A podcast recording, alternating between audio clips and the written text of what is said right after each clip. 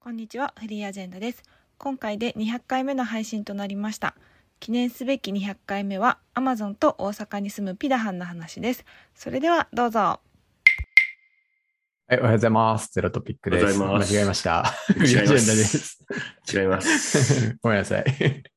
もう他のクソみたいなポッドキャストの名前ですねやめてもらっていいですかやめてもらっていいですか。 はい、フリーアジェンダです。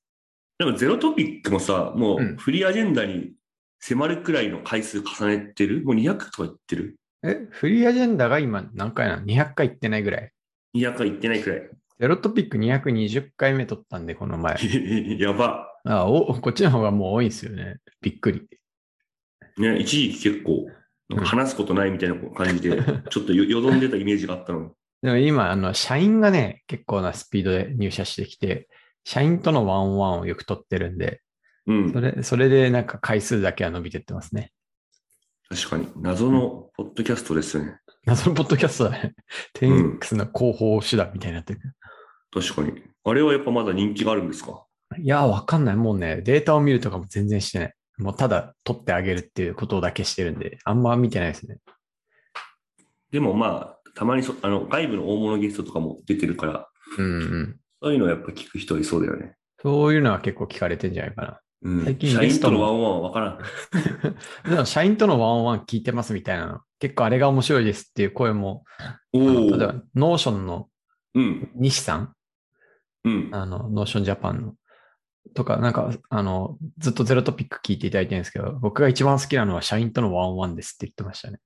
へえ。まあでもやっぱり、ポッドキャストはこう、覗き見感覚が面白いという意見を聞くんで、そういう観点ではなんか、普段出てこないけど、実は裏で行われている事象みたいのを、うんうん、うん。表に出すっていうことはやっぱ人気があるのかもしれないですね。なんかフリーアジェンダはもともとそういうニーズが あの強かったような感じでしたもんね。まあそうですね。うん。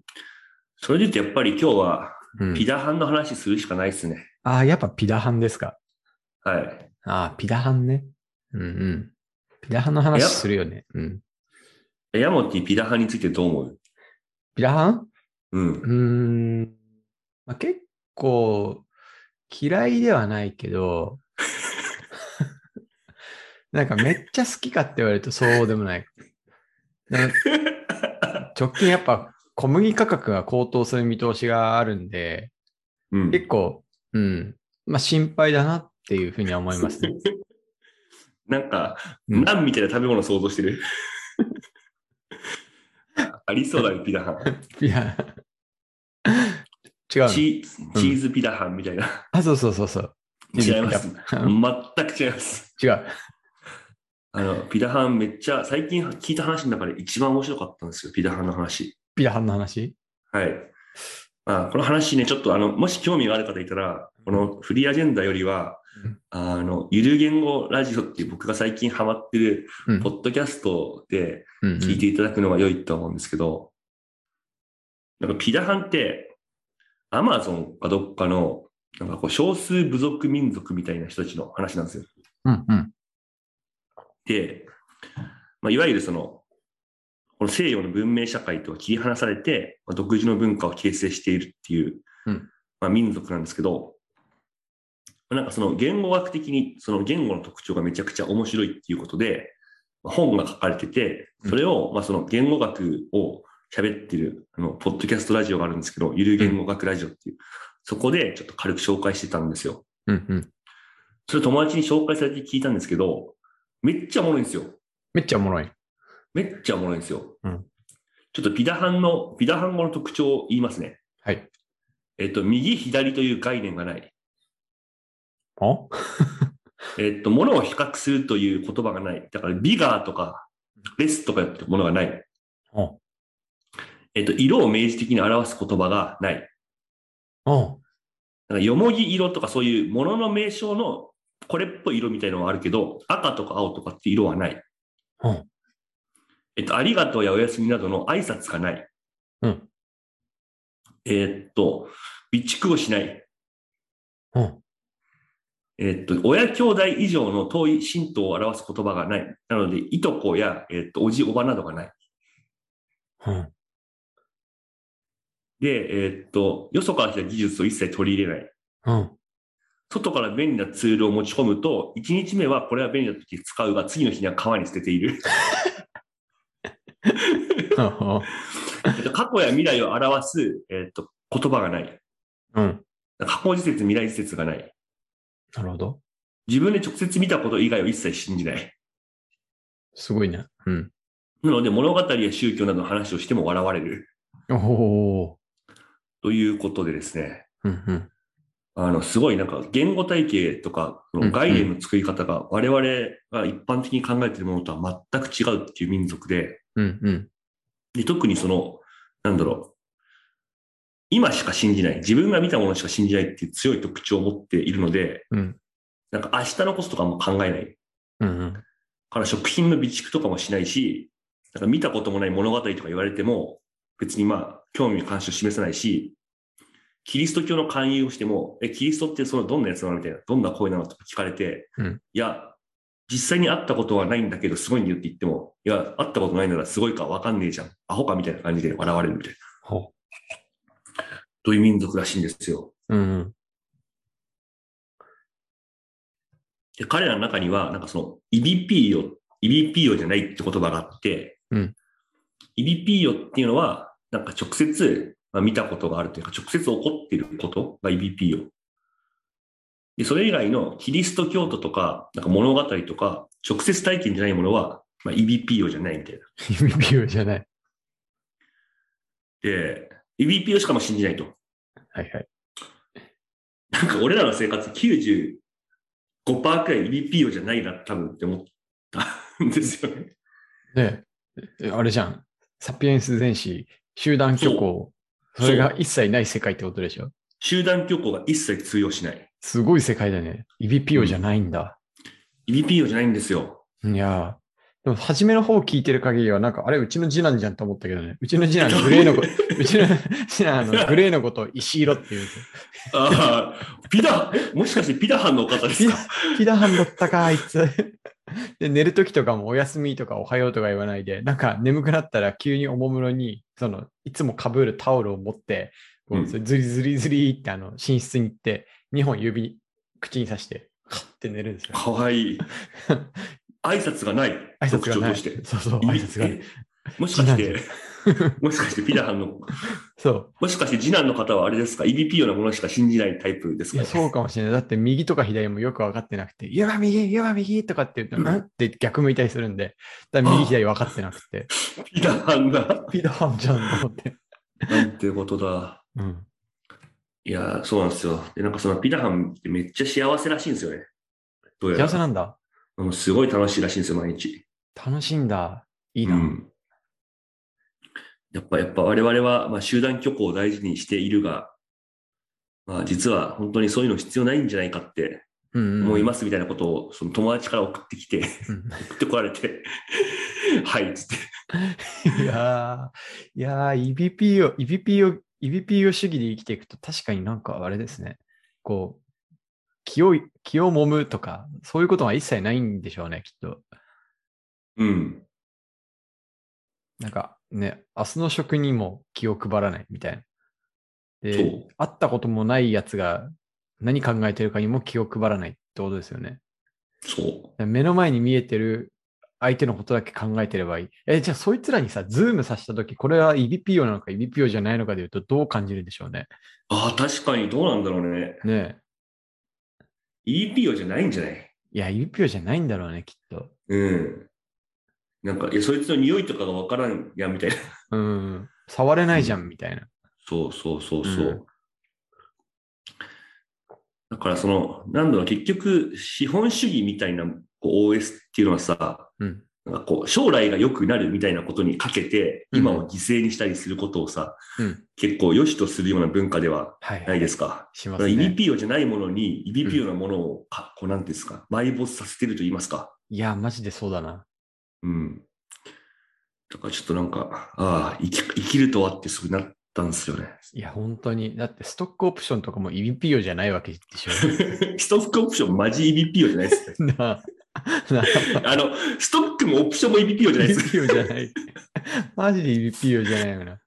当に EBPO じゃないストックを今じゃないことにかけるみたいな。いや確かに。そしたらな、なんだろう、ゴールドマン・サックスもさ、EBPO じゃないの塊ってことだもんね。やばいっすね。いややばいよね。EBPO じゃないよね。ゴールドマン・サックスとかやばいっすね。てか、マッキンゼーとかやばいんじゃないやばいほど EBPO じゃないんじゃないマッキンゼーはもうあれ、のノット EBPO& コーに名前変えるべき。もうやばいやば い。やばいね。やばいやばい。やばい。成長戦略とか、うパんうんうんートナーとかやばい。やばい。やばいね。あれ、10X って相当 EBPO じゃないんじゃないえっと最悪ですね。最悪だよね。 10X とかムーンショットみたいな言葉は最悪ですね。最悪だよね。本当に。全く EBPO じゃないわ。そんなことより今日何食うみたいな。そうそう。いや、本当だよ。だから、アップルとかもさ、EBPO じゃない。あの、要は川に投げ捨てればいいものを大量に作ってる会社ってことだよね。うん、そうですね。 1日目は使うかもしれないけど。そう、今日は、今日は便利だから使うけど、明日以降もう生産性を高くとかはあんま考えない。そうだよね。AirPods つけて音が出る、すごいぞって言って、なんか、明日っぽいでしょ。うんそう、ぽい、ぽい、ぽいだよね。ぽい。いや、もう、EBPO 側はさ、もうなんかあの、その Apple 製品の山で溢れ返りそうっすよね。だからなんかその、調査しに行った人が、うんなんだっけ、確か、あの、ボートみたいなの作り方教えてうん、これめっちゃ便利でしょみたいな、これで、なんか魚とか釣れたら、めっちゃいいやみたいな感じで、おこれめっちゃいいじゃんってなったけど、次の日は川にぶち込まれて 壊されてて。うん。いや、おもろ。ちょっと私的には今年の流行語大賞にもなりそうです。 EBPO が。EBPO が。い EBPO。や、EBPO もう忘れないよ、これ。 EBPO めっちゃいいよね。 EBPO は、まあ、ほんとすごいね。めっちゃいいね。うん、だってなんか、あらゆるものを否定できそうな感じがしますよね。この、に西側社会のあらゆるものを。うん。いや、でもだからそういうの面白いなと思って、やっぱその、なんか未来形がないとか言語にさ、うんその EBPO なものしか信じないっていう思想がまあ反映されてる確かにわけなんだよね。うんだから結構そのゆる言語学ラジオっていうその最近ハマってるポッドキャストうんうんと。かで言語の話を聞いてると、うんなんか僕らが当たり前だと思ってるものって、なんかその先天的な、だから例えば未来を信じられるみたいなのって、うなんん、か人間の先天的な能力じゃなくて、なんか社会的に刷り込まれたものに過ぎないなっていうのをうん強く感じます。確かに。うん。確かに。だからもうスタートアップとかやめなよ。 EBPO だもんな。 EBPO じゃない。あ、EBPO じゃないもんな。心配だよ。EBPO じゃないものに身を投じているゴールドマン・サッ クス、Google、TX の皆様、聞で聞もさいてますかでもさ、右と左がないのは何でなんだろうね。 右は別に EBPO だと思ってもいい気がするんですけど。お前、右でにもあの鹿がいるぞみたいな、取れみたいな概念がないってことでしょ。なんかでも結構そういう文化っていうか、あの、言語体系の国というか民族とかいるらしいっすよ。あ、そうなの方向とかはないのなんか一個聞いた話でめっちゃ面白いのは、うん。なんか右左っていう呼び方はなくて、東西南北でしかものを表さないみたいな民族が、ーまあ、いると。うんで、それってまあなんかその不便じゃんって思うんだよね。そう相対的なもうんうんうんうのんの指し方ができないから、絶対的に今自分がどこにいて、どっちが東かとかを分かんなきゃいけないわけじゃん。うんうん。で、なんかそういう言語体系を持ってる人って、やっぱ東西南北の方向性について、ものすごい敏感なのって。なるほど。だから、例えば、えっと、その西洋人 A と、うんその東西南北民族 B にこううん目隠しをさせて、うんでこうでたらめに道を歩かせて、ぐぐるぐる回して、で目隠し外すと。うん。で、お前の家どっちみたいな感じのテストをすると、うんなんかその B の民族は、すごい角度、あの確率で自分の家の方向を、まうんあ、当てるらしい。 お、すごいね。そいつは EBPO だ。 使い方間違ってるけど。うんうん。まあ、なんかその、ランダムに当てたら360分の1じゃん。なんかそのうんうん300。大体その、なんかこう、エラー角度10 10度くらいで当てられるらしい。うん。うーん、すごいな。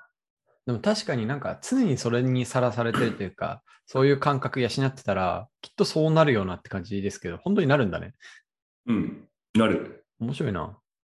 しかもそれがだから言語で規定されてるっていうのも面白いですね。面白い。うんうん。いや、だからそのゆる言語学ラジオ聞いてて面白いのは、結局その言語って人間のその世界の認識の仕方そのものなんだなって話が出てきて、あーまあそれはそうなんだろうと思うんだよね。うんうんだからやっぱ君の次男とかは、うん。うん。やっぱりパパのこと本当にゴリラだと思ってるし、確か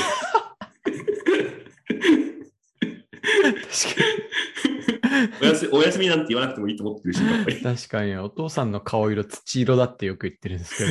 あれでも面白いね。もう 相当 EBPO だよ、やつ。アマゾンに放り込んでこようかピダさんだね。な。うん、ピダハン。ピダハンだね。確かに。でも確かに青とか赤みたいなそのそ存在しない色を勝手に作るよりも、うん現実に存在しているもので表すっていうのは、やっぱ EBPO の生き方してるんじゃない確かに、相当 EBPO だね。 いや、 ピダハン、ピダハンと EBPO、やばい。忘れらんないね、これ。うん。 まあ、ヤマヤマトの顔が土色かってよくわ かんない。それはよくわかんないけど。なんか、うちの家族、大体、こう、ちょっと色白なんですけど、あの、あ僕はそのなん遺伝子上なのかなちょっとこう、うんか褐色がある褐色なんですよううんち。の家族と比べて肌がであの次男 がお父さんは土色だねって言ってるんですけど次男はねあの面白いことに僕の血をよく受け継いでて肌の色より割と褐色なん ですよお前も土色やぞと お前もやないか。そうなんですよ。 なるほどですね。はい。今回はそんなピダハンの話で すね。はいあのアマゾンのピダハンと我が家のピダハンの話でしたね 大阪のピダハン。